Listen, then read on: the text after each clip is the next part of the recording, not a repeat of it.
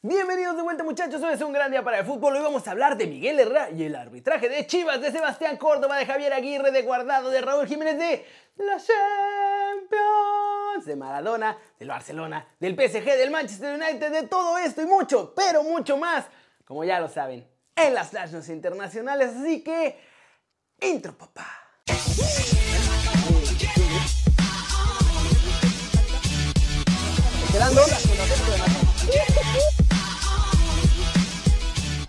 Arranquemos el video con el novelón del América contra el arbitraje, o del arbitraje contra el América, o de los dos, porque el Piojo Herrera le respondió a Roberto García Orozco y lo medio tundió.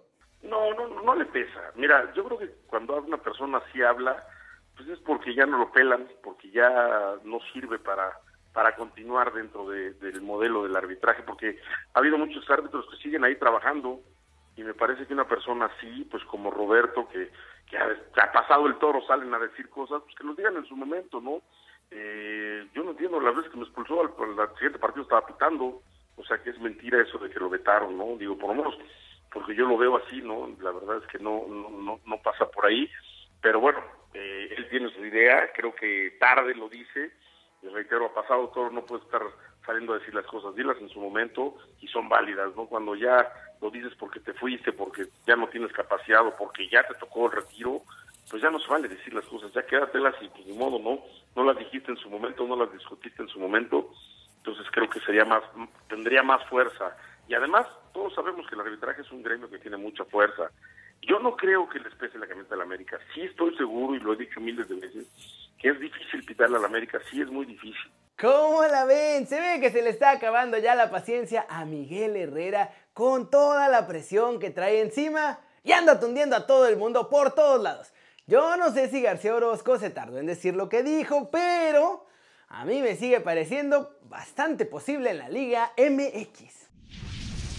Siguiente noticia. Muchachos, ahora sí como que dicen, bajo advertencia, no hay engaño y se dejaron venir con las sanciones durísimas en Chivas.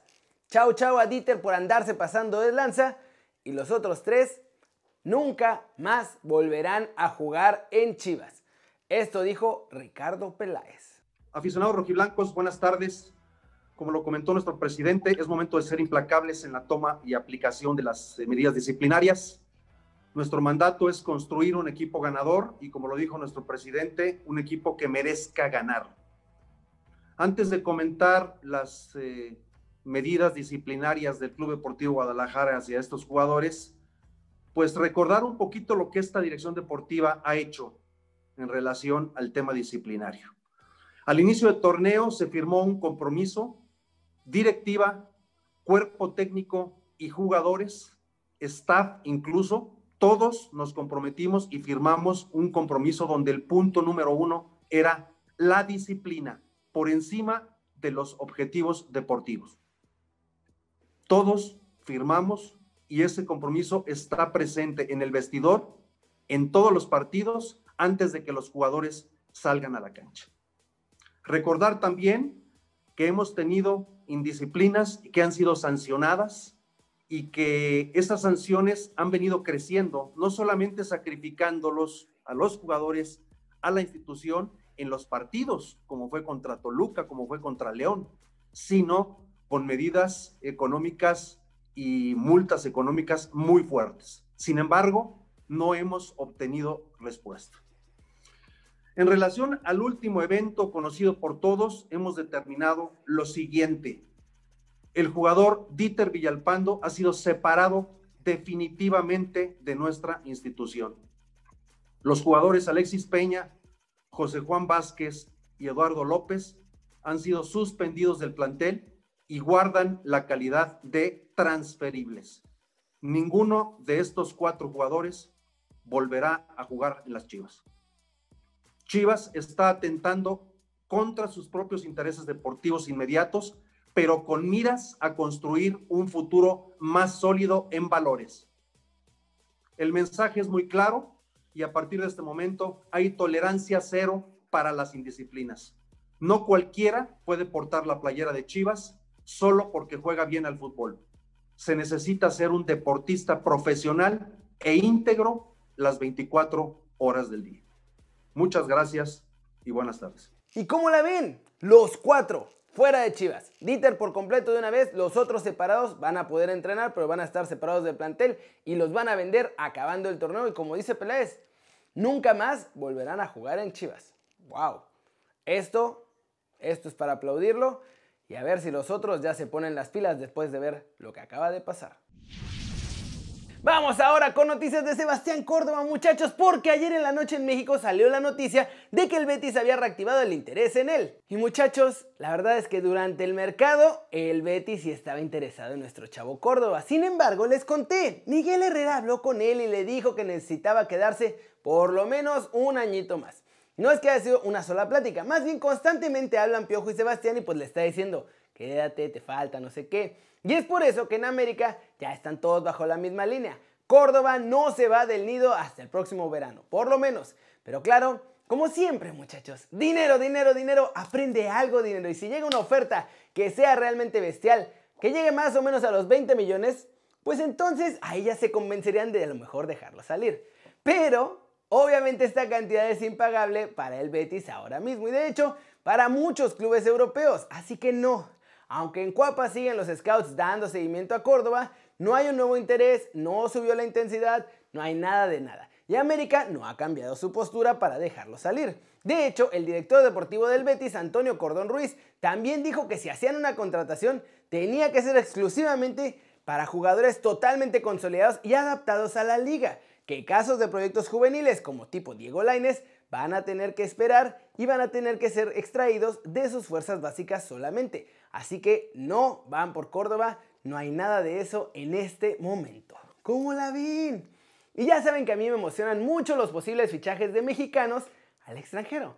Pero desde Cuapita la Bella me siguen diciendo, Córdoba no se va, esto sí fumito, negro, negro, negro. Y salvo que llegue un ofertón así que explote, de cualquier equipo, ¿eh? no solo del Betis, no vamos a ver a Córdoba dejar el nido pronto. Y vámonos, vámonos muchachos con el resumen de los mexicanos en el extranjero logrando todo, porque criticaron al Manchester United por no poner la lana en la mesa de los Wolves para fechar a Raulito Jiménez. Pero empecemos con Javier Aguirre porque el Vasco ya aceptó que está en pláticas con dos equipos de la MLS. Uno de ellos es el Galaxy, pero tiene otra opción que no quiso revelar. Eso sí, en caso de entrarle al quite con alguno de los dos, será hasta que termine esta temporada dejó bastante claro que ya está muy cerca de firmar con uno de estos dos equipos en Estados Unidos. En España, Andrés Guardado sigue por la calle de la amargura, muchachos, ausente por dolencias físicas. Nuestro chavo no ha podido ni volver a los entrenamientos bajo las órdenes de Pellegrini y por lo tanto parece que se pierde una semana más, esta vez el partido del fin de semana ante el Barcelona. Tecatito Corona reaccionó a su partidazo de ayer en Champions, muchachos, y su entrenador lo defendió porque no quiere que le critiquen a su tecatito Corona y lo dice que es un lateral derecho top. Las restricciones están implementando en Holanda pueden afectar a dos selecciones mexicanas debido a la situación del cocobicho, muchachos. Las convocatorias de Edson Álvarez con la selección mayor, como la de Teun Wilke con la sub-20, están en riesgo y depende de que ambos obtengan un permiso del gobierno holandés para poder viajar. Y finalmente en Inglaterra, Paul Ince, leyenda del Manchester United, está furioso porque los Red Devils no contrataron a Raulito Jiménez en este mercado de verano. Y bueno, hoy que perdieron con el Estambul, pues todavía más. Esto fue lo que dijo. Hay tantos jugadores por ahí que podrían haber entrado en este equipo de Manchester United. Miren a Thomas Party, a Raúl Jiménez. La temporada pasada el United necesitaba traer un delantero y fueron a buscar a Odion y Galo, a China. ¿De qué se trataba? Ve y gasta 40 millones de libras en Jiménez. Es un delantero probado, un goleador, ya sabes. Y luego van a buscar a Enzo Cavani que ni va a jugar. Uh, ¿Cómo la ven? Ah, estaba muy enojado Paul Linz. Y bueno, hoy no hay actividad de nuestros chavos en las Champions, pero ya nos preparamos, nos mentalizamos para ver mañana al Chucky Lozano romper la mala racha en la Europa League. Flash News, de acuerdo con la prensa en Inglaterra, Joan Laporta está tratando de convencer a Jürgen Klopp para que se vaya a dirigir al Barcelona pues lo considera uno de los mejores técnicos de la actualidad. Y esto es parte de su campaña para volver a ser presidente del cuadro culé. En la nota más rara del día, el PSG sufrió un interesante contratiempo, muchachos. 10 jugadores del equipo se quedaron atrapados en el ascensor de su hotel de concentración allá en Alemania previo al partido ante el RB Leipzig. La cosa estuvo tan grave que los bomberos tuvieron que llegar a rescatarlos. Diego Armando Maradona evoluciona sin ningún tipo de complicaciones, no tendrá secuelas, todo salió perfecto muchachos tras ser operado el martes de un hematoma subdural. Eso lo explicó hoy al mediodía el médico de cabecera Leopoldo Luque. Hassan Salihamidzic, director deportivo del Bayern Múnich, valoró lo que está pasando con David Alaba en el cuadro bávaro. El defensor sigue sin renovar, parece que no va a renovar, se va a quedar libre el próximo verano y el equipo alemán ya empieza a pensar qué van a hacer cuando se vaya. Arsène Wenger, que fue entrenador del Arsenal, ¿se acuerdan? Admitió en una entrevista en 442 que el Manchester United le preguntó si quería ir a dirigir al Teatro de los Sueños como relevo de Alex Ferguson cuando se retiró el gran jefe. Y vamos a terminar el video de hoy con todo el resumen de la Champions. Porque estuvo buenísima. Sorpresas. El United. ¿Qué le pasó al United? Dios. En los partidos tempraneros, muchachos, Estambul dio la primera sorpresa al ganarle 2 a 1 al Manchester United con goles de Ba y Vizca. Anthony Marcial descontó por los Red Devils que la verdad se vieron bastante mal desde el inicio. Después, el Zenit de San Petersburgo empató allá en San Petersburgo a un gol con la Lazio. Los goles fueron de Jerojín y Felipe Caicedo. El Barcelona no ganó tan fácil como lo esperaba. Messi al minuto 5 de penal y Piqué marcaron los dos goles Blaugrana. Tsigankov marcó el 2-1 definitivo en este partido entre Barcelona y el Dinamo de Kiev. Ferenc Barós, ese sí fue aplastado como local por la Juventus. Doblete de Morata, otro de Dybala y un autogol de Dvali fueron las anotaciones del triunfo de la vecchia señora. El Dortmund también ganó tranquilamente con goles de Torgan Hazard y Erling Haaland, que se aventó su doblete ante el Brujas. Sevilla sufrió, terminó con 10 hombres el partido, pero ganó 3 a 2 al Krasnodar allá en Sevilla. Rakitic y doblete de NA City fueron los goles de este encuentro. Suleimanov y Berga anotaron por los rusos.